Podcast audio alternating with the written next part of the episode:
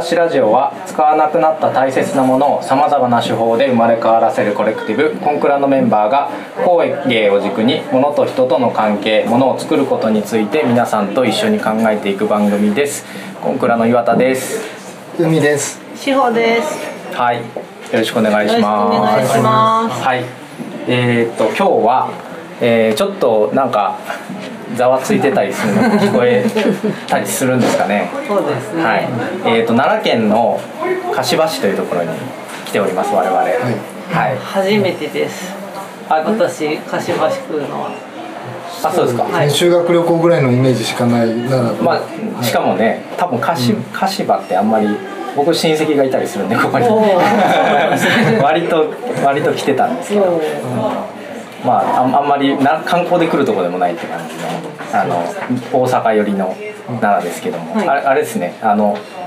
京京都以外のとこでなんかゲスト会とかでいましたっけ？はい。いや初めてぐらい。初めてで。すですよね。ちょちょっとちょっと隣の県に来ました、うん、ちょっとピクニックっていう感じ、はい、ちょっとずつこうあの行動範囲を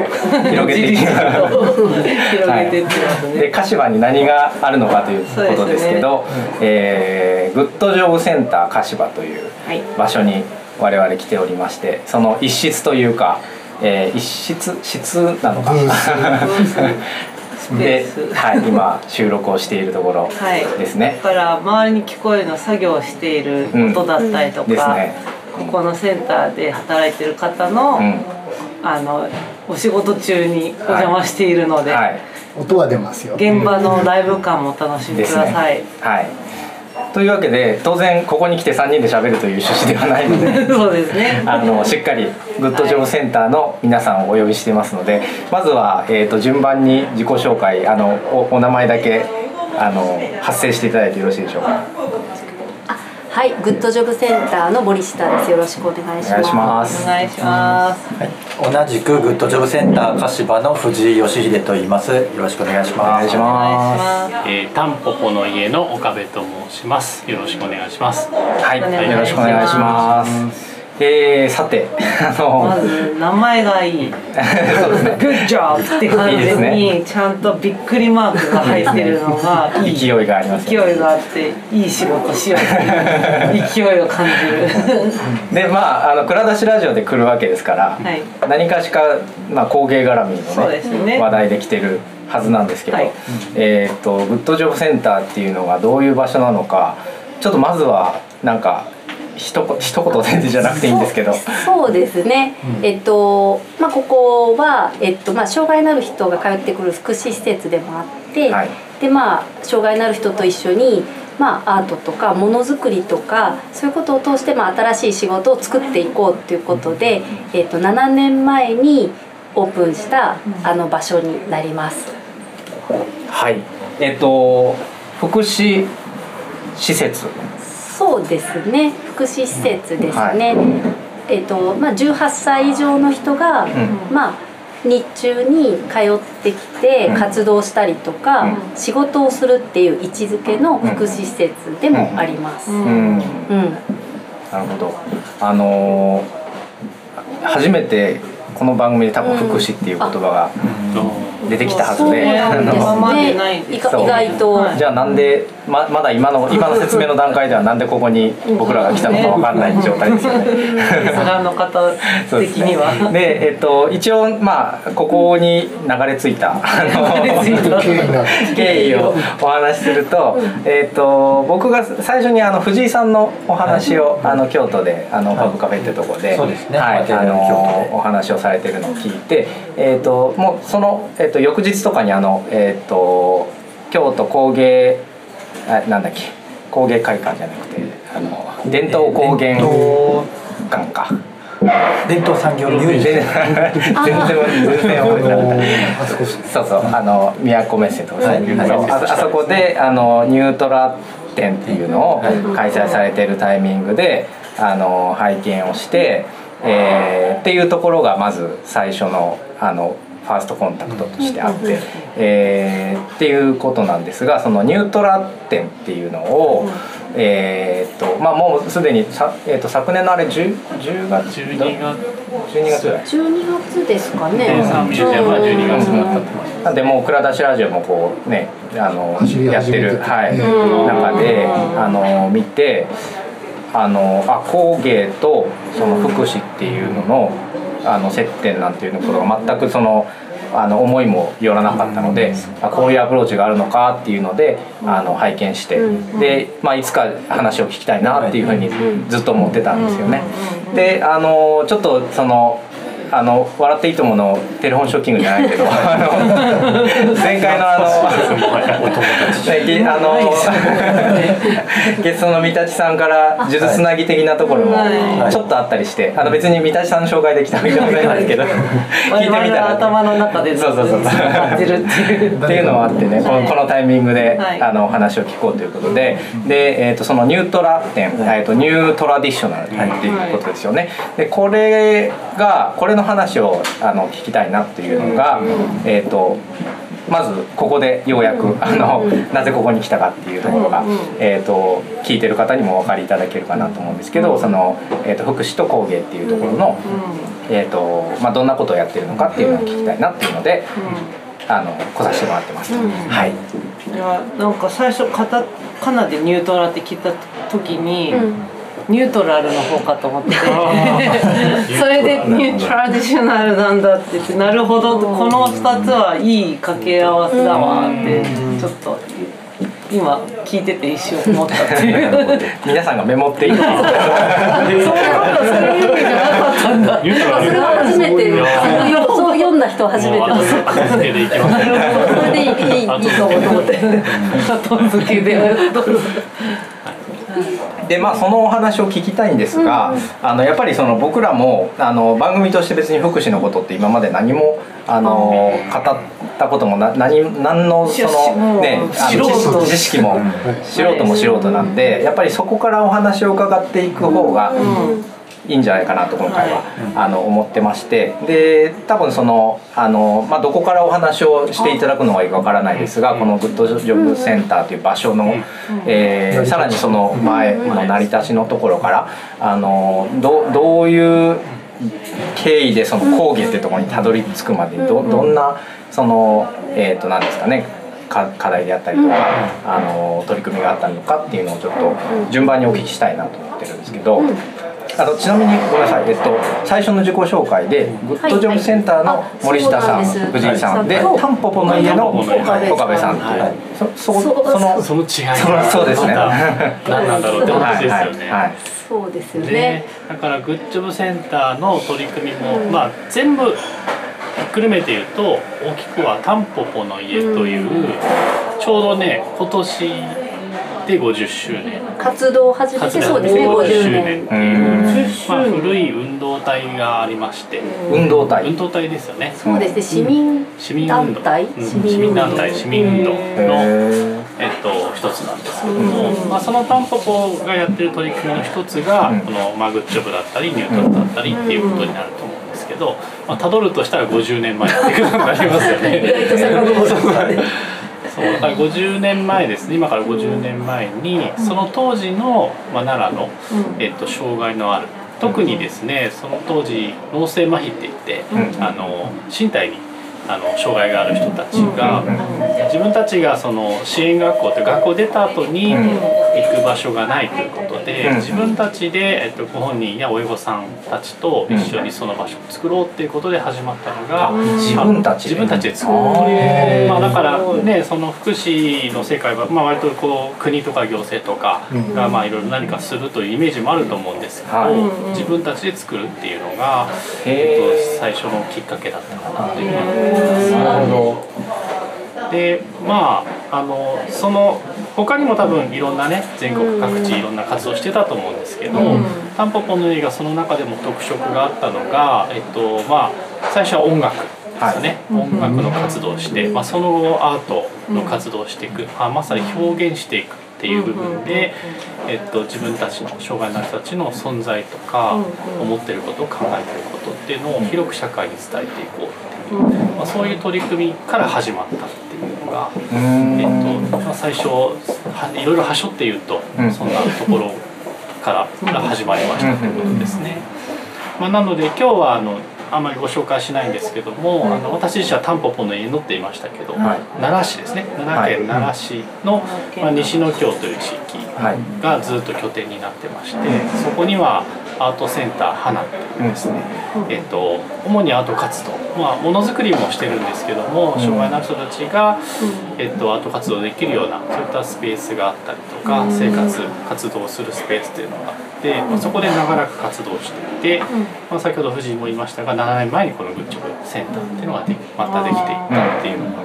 ります。はい。じゃあもう割とその50年前の活動初期から表現っていうのがもう活動の中心としてあった、はい、そうですね、うん、で特にあのアート活動に関しては90年代ぐらいからですね94年かな、うん、えっと、私たち自身が一つのブアートのムーブメントということで、エイブルアートムーブメントっていうのを提唱してですね、うん、障害のある人たち障害のない人たちもいらっしゃるんですけども、まあ、その人たちのできないことよりできることに目を向けて、でそれをどいかにこう伸ばしたりとか、えっと、いろんな人と共有していくかっていうことを、まあ、いろんなプロジェクトあの大小さまざまなプロジェクトとして展開をしてきたっていうことがあって。えっと、そこからまた大きな広がりを見せているのかなというふうには思ってます。いや不勉強で初めて。そのエイブルアート、うん、おそらくねあの特に障害の人たちの関わりのない人たちはなかなかあのわから知らない部分もあるとは思うんですけども、主にその福祉の後というよりはその一人の人間といいますか、その人たちの作っているものを考えていることっていうのをちゃんと伝えるっていう、そういった取り組みをしようっていうもう一つはもう今のグッチョップにもつながるんですけど、ネットワークを作るってことですよね、えっと、一人でやってる方もいらっしゃるし施設単位でいろいろいろんなアート活動当時から今までやってる中であるんですけどもこの人たちとつながり合って大きなムーブメントにしていくっていうのが、えっと、90年代にそういった、えっと、ネットワーク作りっていうのをすごい盛んにしてきたっていうのが。まあ、結果的にはグッチョブの取り組みにもつながってる部分はあると思います。ちなみに、ね、もうでもねあっという間に20年経ってるわけだ。そうですね。三十年。三十年ですね。そのえっと今50周年ということは73年とかぐらいから、そのその70年代時点だとかなりその。えーと、アートとかを、まあ、障害のある方が、まあ、そういうその市民団体としてやるってことが、まあ、特殊というか新しい動きだった。ので中で90年代になるとそういうとこが増えてきた状態ではあったんですか、はい、そうですね。確実に70年代から90年代で見ると増えてはきていて、特に日本の障害のある人は大体福祉施設で、えっと、アート活動してる人が多かったと思うので施設の中でどうやってアート活動を支援していくかっていうのを、やっぱりみんなで学び合う場を作ろうと。思います、そういったことを90年代盛んにやっていったよえー、記憶でいうとだからスタードーナツとかに眠の木学園とかの絵が貼ってありましたよね、そうですね、そういうイメージでした、はい、そんなイメージもあり眠の木学園は有名なところの一つですよね。やっぱり宮城真理子さんという方が支援をしていて、どこにあるミスタードーナツに貼ってあった。それはミスタードーナツ。新聞の記事そうそこにある。とかカレンダーになったりとか多分そうですねだから多分ねその大小さまざまな福祉施設とか、もちろん個人でやってる方もいらっしゃるんですけども、えっと、ただただ作って書いたりするだけじゃなくてちゃんとその例えば美術館だったりとか、ギャラリーだったりとかその作品としてどう見てもらうか。とか、えっと、同情ではなくてちゃんとその、えっと、アーティストとしてあるいは作品として伝えていくかっていうところを、いろんな形でみんなでこうその方法だったり考え方っていうのをずっとシェアしてきたっていうのはありますよね。それはアートブルットってあの、はい、よく言われる、うんうん、と近いのか何か違いはあるん。ですかそうですね。あのアルブリュットって、はい、もちろん、えっと、その概念っていうのも我々は知ってるんですけど多分僕たちがやってるのはアルそのなんていうかな原理的なアルブレットとはちょっと違うんじゃないかっていうのはやっぱり思っていて、っていうのがあの僕たちがやっぱ大事にしているのは障害のある人の表現なんだけども、そこには必ずえっと、一緒に寄り添う、えー、スタッフがいたりとか、えっとまあ、いろんな周辺の支える人たちがいて、えっと、環境があって、で、えっと、さらにその我々が伝える先の人たちがいて、大体関わり合いの中で作品というのが生まれたり価値が作られていくっていうイメージがあって。アルブレットももちろんその、えっと、いわゆるヨーロッパのから来た概念としてはああるんですけども、ブリュットってまあ木のってね生な純粋なってイメージなんですけども、その作者本人だのその本当にこうピュアな純粋な表現というよりは我々関わり合いの中でそういった表現が生まれていくとかその関わりの中で成長していくっていうそういう感覚もあったのであえてアルブルトとは言わずに自分たちでそのムーブメントっていうのを独自に考えて展開していくっていうことをしてきたんだろうなというふうに思ってます。なんかアルブレットだとやっぱりジャンルっていうのを定義する、やっぱ見方があって定義があって、まあそのまあまあ、孤独だったりとか、ね、いろんななんかそういう中でこう生まれてきてその人がやむにやまれぬ衝動的に書くものとかっていうとこもあるかもしれないんですけど今岡部が言ったみたいに意外と私たちが知ってる人たちって、まあ、孤独の中でじゃあ描いてるかっていうと、結構なんかやり取りの中で絵を描いていたり、あとはまあなん。ていうか今仕事じゃないともう描かないっていうまあ、知的に障害のある人がいたり、タンポポとかでもいるんですけど、割とこう注文を受けてから書く、まあ、みんながみんなそうじゃないですけどそういう人もいたり、全然一人の人がいろんななんていうか全く違う人かのような表現をしていたり、なんかこう、いろんななんか表現があるので、まあ、アールブリュットっていうともしかしたらあるイメージのある言葉かもしれないので、その言葉でまあくくらなくっても、まあ、その人の表現ということで、まあ良いのではないかなというところかなというふうに考えてましたね。なんかトライオンによると障害のある人が障害があるというだけで純粋な表現をするみたいなイメージも一方であって、それと作っちゃってきた部分もあるかもしれないですけど、そこまで純粋じゃないよって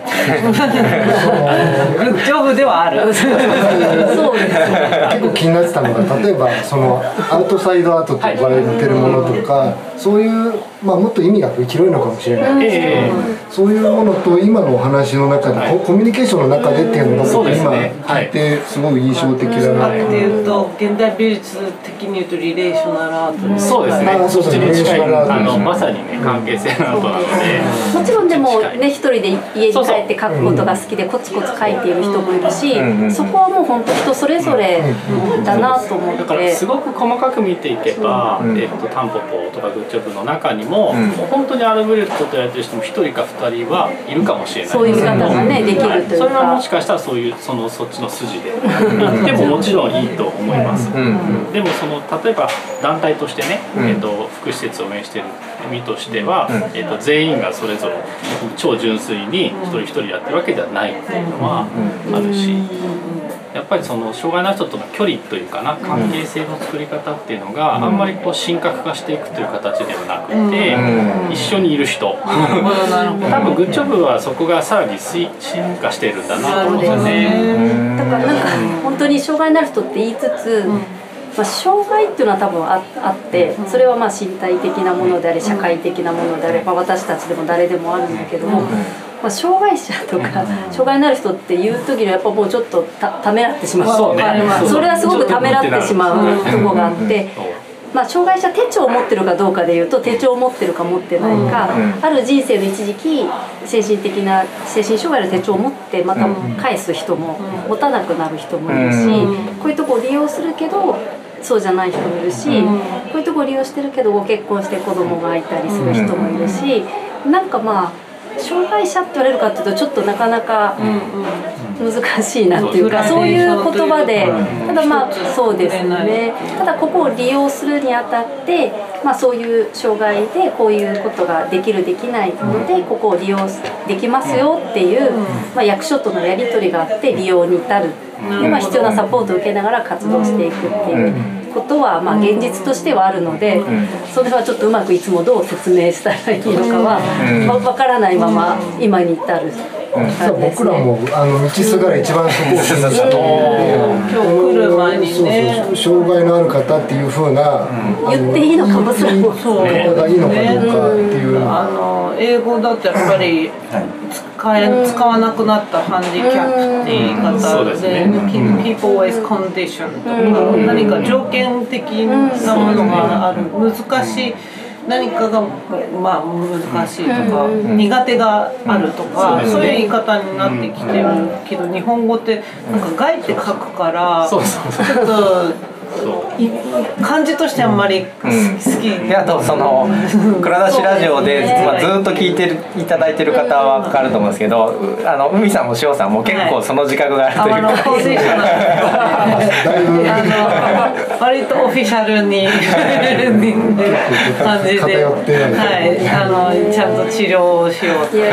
でやってたりとかするので。そこ本当にでもグッチョブセンターをやり始めてますます分からなくなってき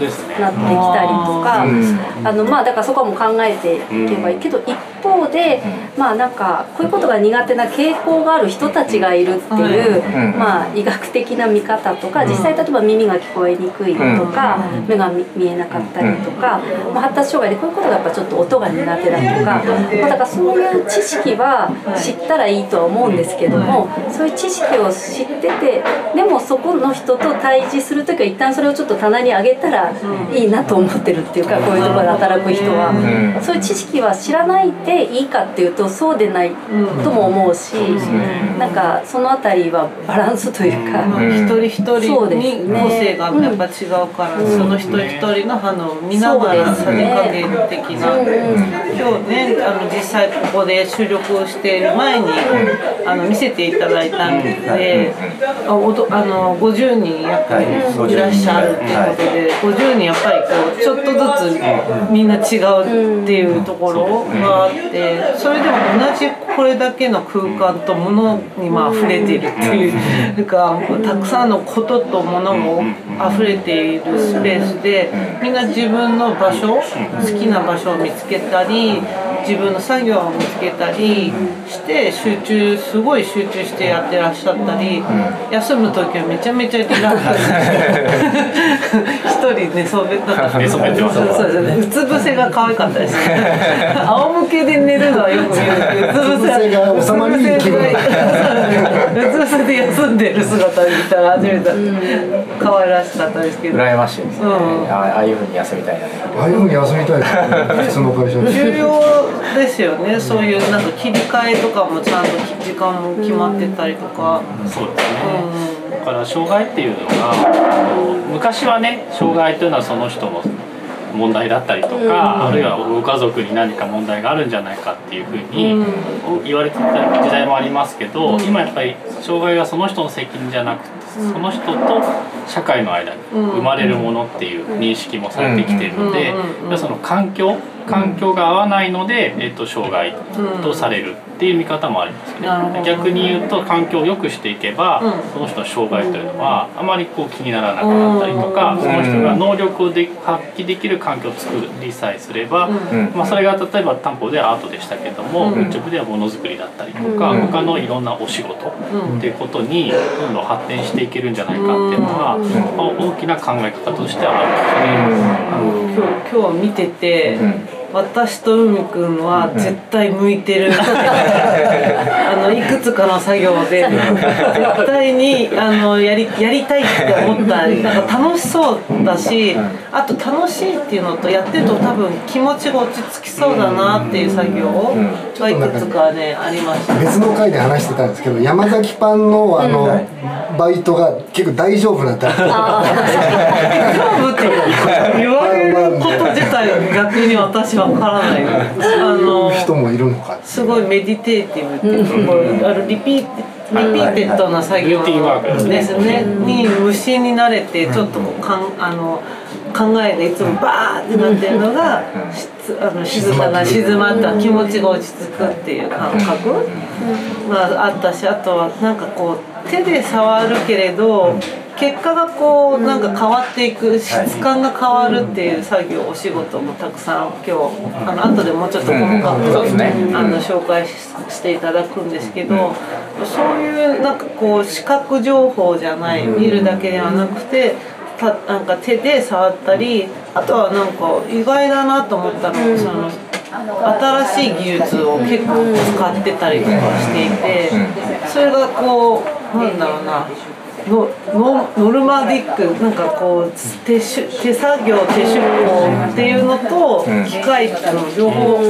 か一緒にガチャってなってたいくつかお仕事があったのはすごい感そうですね。すごいなって想像してた斜めの言ってたっていうのは思いました、ね、でちょっともうもうちょっとこうあのそこのグッドジョブセンターに至るところを今の岡部さんの話聞くとにしたいんですけど今岡部さんのお話の中で「タンポポの家のアートと」はい、あのグッドジョブセンターのものづくりっていうお言葉ありましたけど、はいはい明確にそのものづくりをする場所としてこのグッドジョブセンター、およびそのグッドジョブプロジェクトっていうのが先にあった、そうですね。それそれはどどういうコンセプトというかどういう取り組みですか、えっとまずその、えっと、アート活動をずっとしていた時期から、この仕事とかものづくりに移った経緯っていうのは結構はっきりしていて、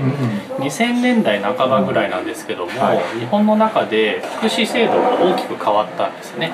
ですっごい簡単に言うと、まあ、それまではすごくその、まあ、国もねあの予算がえっと、障害のある人に対して予算をつけて、えっと、手厚くね保護といいますか、うん、まあそのクラスにも暮らすことも含めて、えっと、サポートをしている状態だったんですけども、まあ、まずその国にお金の余裕がなくなってきたことと、えっと、障害者以外に特に高齢者とかですね、えっと、その国の課題が変わってきたっていうことがあって、簡単に言うと障害のある人も働ける人は働きましょう。地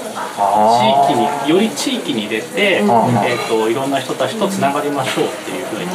えっと、政府方針が大転換してきた時期っていうのが大体2000年代半ばだったんですね。は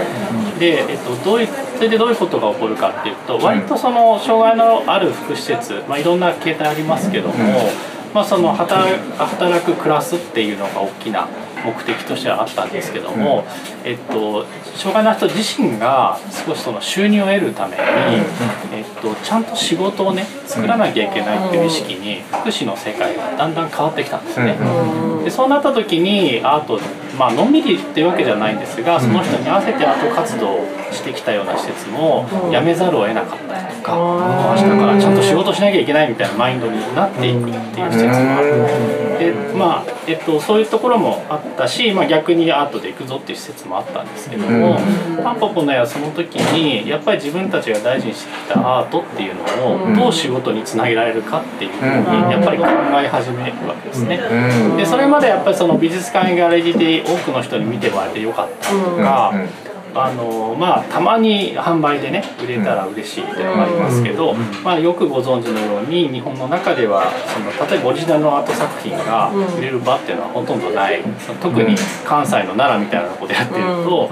あのないんですよね。でそこでアートをどう仕事にしていくかっていういろんな試行錯誤を2000年代半ばから始めるんです。でいきなりグッジョブに行ったわけではなくて、えっと、まずや2007年に始めたのがエイブルアートカンパニーっていう取り組みで、まあ、先ほど言ったエイブルアートというムーブメントの一つなんですけども障害のある人のアート作品特にその平面作品の、えっと、著作権の二次利用するっていうエージェントを自分たちで作ったんですね。要はその絵を、えっとまあ、今日ショップで見ていただいたものがありますが靴下を柄にしていただいたりとか企業やデザイナーに使っていただいてその使用料を障害の人たちにも還元していくっていう仕組みを作って、まあ、そこであの僕たちはその今までアートのつながりだったのが、えっと、デザイナーとかクリエイターとか企業とたくさんつながりが出てきていてやっぱりそういった人たちも障害のある人たちと一緒に何かしたいとか、あの仕事を作りたいっていう思いを持った人もたくさんいるっていうことに気づいてきた。ん。ですね。でそうエバートカンパニーも含めたいろんなそのアートと仕事っていうチャンネルにだんだん切り替わっていった結果、うん、えっと、グッジョブプロジェクトっていうのを2013年あ12年か。12年に、えっと、立ち上げたんですよね。でそれはもうあの障害のある人たちと新しい仕事を作ったりものづくりをしている団体と、えっと、たくさん出会う出会いたいっていうのがあったのでセンターではなくて、もうあの東京でですねあのグッジョブアワードってて、えっと、障害のある人とものを作ってる人たち、仕事を作ってる人たちに応募していただいて、まあ、審査審査員もいろんなデザイナーさんとかにお願いして、それを評価するアワードってアワードや展覧会っていうのをどんどんしていく。でそうやって自分たちの中でたくさん新しいネットワークを作っていきで、えっとまあ、このセンターの話も同時期ぐらいに、えっと、お話が、えっと、あったのでその実際に我々自身も具体的に新しい仕事を作る場所づくりっていうのも始めて、うん、2016年にセンターがオープンしていくっていう、うん、すごいざっくりとした流れなんですけども。なるほど。クリトとかいながら着々とこう、ね、情と風景が変わりながら、うん、なんかその社会のプレッシャープレッシャーっていうかなんだろう制度が急に変わっちゃってね急激に変わったのでうまくこう手探りで探してここにまでの形になってったっていうのがすごい分かるお話ですね。だから僕がそのちょっと教員免許とか取るためにその障害のある方の施設の実習があったんですけどそれが例えば2000年2000 01年ぐらいですけ、どうしてもそういう施設って八王子の山奥だったりとか、どっちかっていうとその立地自体がちょっと隔離っていう受け色が強かったんですねでそれがだからやっぱり地域と関わるようにした方がいいっていうのはかなり大きな方針転換をする感じるというか。ちょうど同じぐらいの時代からタンポポの家でも、うん、あの美術系の大学の教員実習の受け入れをするようになって、うん、でそういった、えっと、美術とか工芸とかデザインとかを学んだ人たちがスタジオに入って障害のある人と一緒に作品作りをしたりとかプロジェクトをえっと、外部のデザイナークリエイターともご一緒するような機会がすごく増えてきたのがちょうど2000年ぐらいからそうですね。関係性的にはすごいウィンウィンな気がします、あの美大まあ私とも美大でなんですけど、問題って美大出てどうするんだっていう、そのまあ多分同じ問題なんでしょう。さっきアートをいかに仕事にするかっていう問題がすごく共通してて、やっぱり 個人でなんかまあ一般のイメージで多くがアートって好きなことをやっている人だよねとかだから好きなことやってるからお金を稼げなくても頑張れるよねっていうやっぱりイメージはいまだについてて。それでもやっぱアーティストのご飯は食べていかなきゃいけないからそれに結構機材とか絵の具とか、まあ、結構すその作るにもお金がかかりますし保管あと売る時もそのただギャラリーで売ればいいわけでもないし流通とかあと発送梱包全部全てのプロセスお金かかるから無償でなんか好きなことやってるから無料でやってていまだに私来るんですけど。お断りするように最近なっちゃってるところは、私が私ちょっと年齢的中堅になってきたので、若い人はいいかもしれない。あの経験とか体験とか、あとは大御所もいいかも。でも中堅は逆に。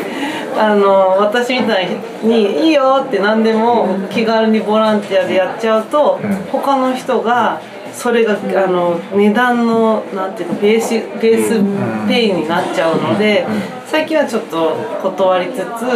ボランティアだって決めたのは自分が本当にお世話になった人とかやりたいとか自分にとって新しい体験をしたいと思った時にだけあの恩恵をさしたり頼んでむしろ逆に頼んでやらせてくれっていうのだけなんですけどいやもう本当なんか。なんていうんだろう。この貨幣経済、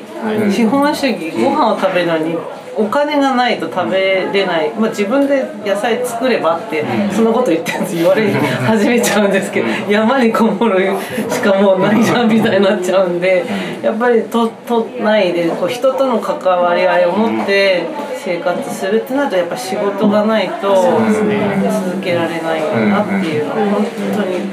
思った。そのグッドジョブプロジェクトが立ち立ち上がった頃からななんていうんですかねそのいわゆるアートワークというよりは、まあ、なんていうんですかねデザインプロダクトみたいなし方向性はわりかし定まってた感じなんですそうですね、でもなんかその前から割とものづくりはやってて、うん、結構あのタンポの絵も古くから陶芸をやったりとか、うん、あと織物をやったりとか、うん、あの障害のある人和紙もやったし、とかいろんなことやってるんですけど、結構福祉施設ってああいう手仕事的なものを割と伝統的にやっぱ日本すごいクラフトの文化盛んだと思うんですけど、福祉施設もやっぱりそうで、どこの福祉施設でもやっぱりあの織物やってたり陶芸やってたり。なんかやってるんですよ。ねだからそれはそれの潮流として多分昔から福祉施設にはあってそれを作ってバザーで売るとかなんかそういうことがあるんですね。それってちなみに何なんでしょう？社会制度としての福祉っていうものが成立する以前からの話だったりするんですか？いやあの社会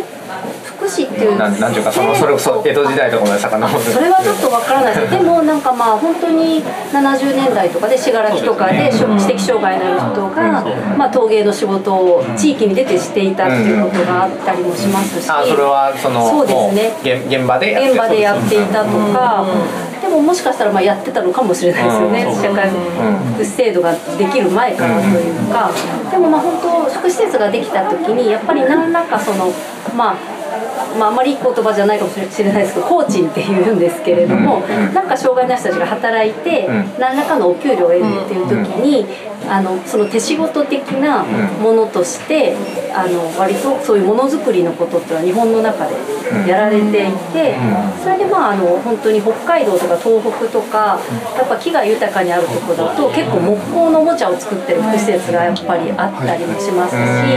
っていうふうに割とやってるとこあったのであのそういうものは連綿とこう根付いてはベースとしてはある。たんですよね、ベースとしてでもやっぱり売り先っていうんですかね、売り先が、まあ、対面でも多分きっと売るような感覚それこそのバザーでみたいな話になりますね。やっぱり福祉のものづくりというイメージをやっぱり出しきれない部分があったので。だろうと思います、それが例えば値段に反映されていたりとか、安ちょっと安い値段に設定せざるを得なかったりとか、でパッケージも含めて。そうですね。そこまでがデザインプロダクトみたいな意識かって言われるとちょっとそういう意識はなかなかないかもしれないしもしかしたら地域のボランティアの方が陶芸をそれもでもいいと思うんですけどっていう中でできてきたものかもしれないものですね。うん。そういう動きがあるってことはそのなんかその青森だったら木のものが多いよってなると、青森って何の木だろう？木青森北海道とかも多いですね。分かんないけどなんかつがのり塗りの元になってる木とかでしょ？そう。だからそのものなんか素材とかがやっぱりその地域のさっきもあのツアーしていただいてた時におっしゃってたけれど和紙で昔使っていたのが、まあ、牛乳パックに変わったり、まあ、よりなんか簡易な方法で障害のある人が参加しやすいとか材料が手に入りやすいっていうことを追求した時に割とまあ簡単な方に今は行ってしまっていることも多いかもしれないというか。うんまあね多分良くも悪くもの面もあそれはあると思うんでリサイクル的に輸入パックとかでもう一回和紙あ紙すきをね、し直すみたいなのは割とトレンド的にやってたと思うし、段ボールとかね、その廃材を使って何かものをするっていうのも、割と結構全国各地で見られるんですけど、まあ、そこに例えばデザイン的な視点が入ってるかとか。えっと、作り方の解像度がどこまで例えばたまたまそこで支援してる人たちの、えっと、意識が、えっと、どれだけのものだったかによって出てくるものが変わってくるみたいなことは、まあ、結構バラそれぞれの施設ごとに文化があるので、バラバラだったんじゃないかなという、でもまあねその障害のある人も所得を上げていきたいっていう思いもやっぱりあって、このまあ安いままでいいのかっていう時に。なんかそのグッドジョブプロジェクトをやった時にやっぱり面白いなという思う事例にはなんかデザイナーが入ったからいいとかそういうことじゃないんだけどやっぱなんか違うところとつながっててでも新しいことやっぱりしようとしてるところを一生懸命考えていたりなんか異分野の人と積極的になんか出会おうとしていたりやっぱ外の意見を取り入れたりでそのことによってまた障害のある人のなんかクリエイティビティみたいなものが引き出されていっている事例であったりとかなんかやっぱその掛け合わせみたいなところがすごく大事なんだなというのは思ってやっぱ福祉の中だけで完結しない売っていく先は社会の方なのでそこにいろいろん。な人たちと作るっていういうか、そのことが多分一つグッドジョブプロジェクトでは大事なんだというか、いろんな分野の人で出会うとか、あの新しいことを持ち込んでみることで何か違うものができるかとか、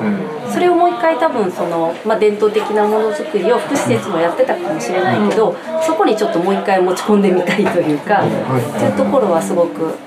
あった気がしますね。それなんかウェブサイト拝見した時にこのこれニュートラのプロジェクトのウェブサイトとこれ今手元の私のまた音声メディアでダメなんだけど。ハンドアウトを手に取ってます。でこれあのウェブサイトはもちろん概要欄から。なんですけどニュートラティショナル15の覚書っていうのを読ませてまあちょっと急いで今日パっていう来るまでに。読みつつまた要約力にしてもらいつつあの読むのが私苦手なもので。難読という。難読っていうそのあるんですけど。やっぱりこれがそのいろんな人と関わって出てきたっていう形跡をなんか感じたんですよ。視点が全部違うし、あとやってきたり語って語られてきたこととか、外から来たコラボレーターが置いてった。そうなんかとにかく今日グッドジョブセンターに来て皆さんのお話を聞こうと思った時にいろいろこうあのウェブで公開されてたり書籍にまとめられてたりっていうのを、まあ、あの読める範囲でこうよ読んで予習をしてってしたらもうなこう関係性のその網がものすごくものすごく広がってるから何から話聞いたらいいか分から分からない状態で来てて。それなんとなくでもななんでそうなってるのかがこう今の話で。あの私の元同級生がいろんなところに名前が出てきてるんです。どなた水野大二さん。は同級生ですね。いろんな人紹介してもらいましたねこのねデザインをやってくれてる原田さんとかも野さんが紹介だったり。そうですね、あと水野さんはあのウッチョブタンポポにデジタルファブリケーション。を持ち込んでくれたのは水野さんだったんですね。超本人で2010年ぐらいなんかカッティングプロッターをねあの時置いてったんですよね。2010年ぐらいから日本のいろんな大学の中にもデジタルファブリケーションがスペースとして開設されたりとか、あのオープンしていく中で障害になる人の表現活動も、その手仕事による表表現とかものづくりだけじゃなくて、何かデジタル工作と,、えー、とその仕事が行き来するような時代が来るんじゃないかっていうことを、はい、めちゃくちゃは早いというかもう完全にね、どどそう三田さんの話でいくと。大二郎さんのあの環境に持ち込んだのはまず三田さんっていうことですよね。同じ大学なんで。ああそっか。つながりその、うん、三田さんまあ大二郎君と読,、ま、ああの読んでるんで読むんですけど大二郎君はもともとファッションの大学、まあ、私たち同じ大学院で彼はファッションで世界的にもファッションで博士号取る人ってもう本当に数えるほどしかいなくて、まあ、友達だから言うけど取ってどうするねんっていうあのファッションの博士を取ってどうするんだというツッコミも本人も自分でも言ってたんですが。そこでやっぱりあの大学院の時に彼が話してたことを今ふと思い出したんでフェルトを彼がすごく素材で使っててでフェルトがすごく好きなんだとでなんでって私あのアーティストでフェルトをよく使うアーティストとかもたまにまあねあのいますけど。このやっぱりその埃っていうかゴミというかある程度のカスというかが集積されてで普段だったら廃材とかそういうこう建材とかその人の服をこう包み込んでそれをファッションとして使われるっていうものとしてはあまり選ばれにくいものである、まあ、なんどちらかというと敬遠されるものなんだけれどもそれ集まっているっていうものが好きだみたいなことを言っててでヨセフボイスみたいだなと思ってたんですよ。で私ヨセフボイスすごくあの好きでで社会彫刻っていう考えに影響されたからあのアートとして会社を作るっていうことも実は大学院の時にも構想して、それでまあ話がなんか盛り上がった記憶があって、今もやっぱりなんかファッションも彼もちろんやってるけれど基本的な根底っていうのはものの成り立ちと人をどうそのから身体っていうものをか株株なんていうのかな保護しながら装飾し、そして個性っていうものを表現しそれが社会とどうつながっていくかっていう関係性を研究している人だっていうのは実は大学院の時から何も変わってないのでそれがたまたまフェルトか 3D プリンターにまああのもともと京都のどこだったかなえっとこれ間違えるとまずいやつかもしれない。あの名前が最近顔変わった。いや言えばいいじゃん。京都京都工大学元造形大か一律芸大かが分かんない。分かんなくなっちゃってて、えっとうんのどっちか。結局どっちか。どっちか分からながら分からないながら。あウルトラファクトリーっていうのがあったね。に行って行ったんでしょ彼。だからそこから多分あの。こう大きな造形だったりとか彫刻っていう作っている学生とかも先生もいてでそれから SFC に、まあ、行くんですね。SFC が 3D プリントとかあのファブとかをのムーブメントをやり始めた結構こう学校としてはまとまってやりだしたからなんか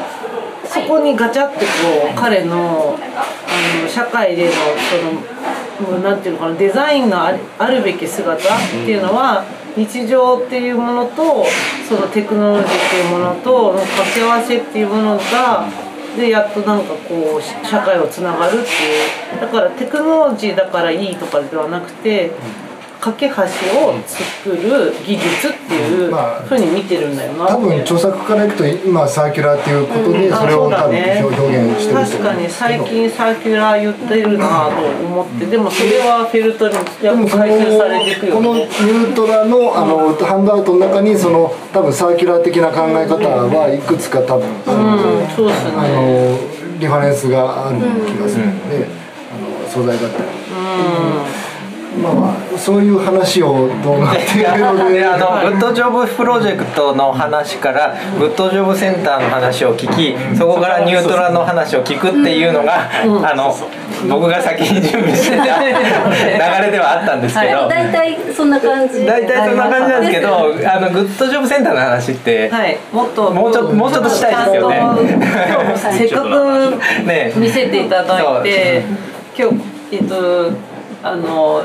なんか場所だけではなくてちゃんとツアーとして作品を説明をご本人から。とタムちゃんが案内を、はい。池田さんとタム。池田さんもねタムさんでは才能の塊ちゃんですね。タムちゃんさんって言ったらタムちゃんだからタムちゃんさんではないって その継承かぶりはすごい、正されてしまった。タムちゃんです。はい。これもなんかウェブサイトで見れるですよね。あ、タムちゃん、タム、タムロイド新聞は、そうですね。概要欄に。タムロイド概要欄に。概要欄に。はい。まあでもそこそれをちょっとやっぱり音声メディアでどこまで、うん、あの話せるか。表現できるかわかんないけど写真も添えながら楽しんでもらえて。グッドジョブセンターとはっていうところのお話を、うん、あのもうちょっと深掘りととニュートラディショナルまだまだまだ全然触りも触りも触ってないところなんで、はい、っていうのをちょっと2エピソード目でお聞きしたいなと思いますので、引き続き皆さんよろしくお願いします。はい、ありがとうございます。ありがとうございます。え、さい最後に言うことってあ、忘れてた。危ない危ない。えっと、ありがとうございます。えっと。えー、蔵出しラジオは毎週火曜日に配信しておりますので皆さんフォローしてお聞きください。来週も。はい。感想は「ハッシュタグ。そこで そこでえー、CONCRA でつぶやいてい。ただくと励みになります。はい、そしてフォームもあります。質問や、えー、エピソードのあのこういうところに行って聞いてほしいあのいろいろあると思うのでどしどしご気軽にくださいはい、はい、というわけで、はい、来週もよろしくお願いします。はい、ありがとうございます。ありがとうございます。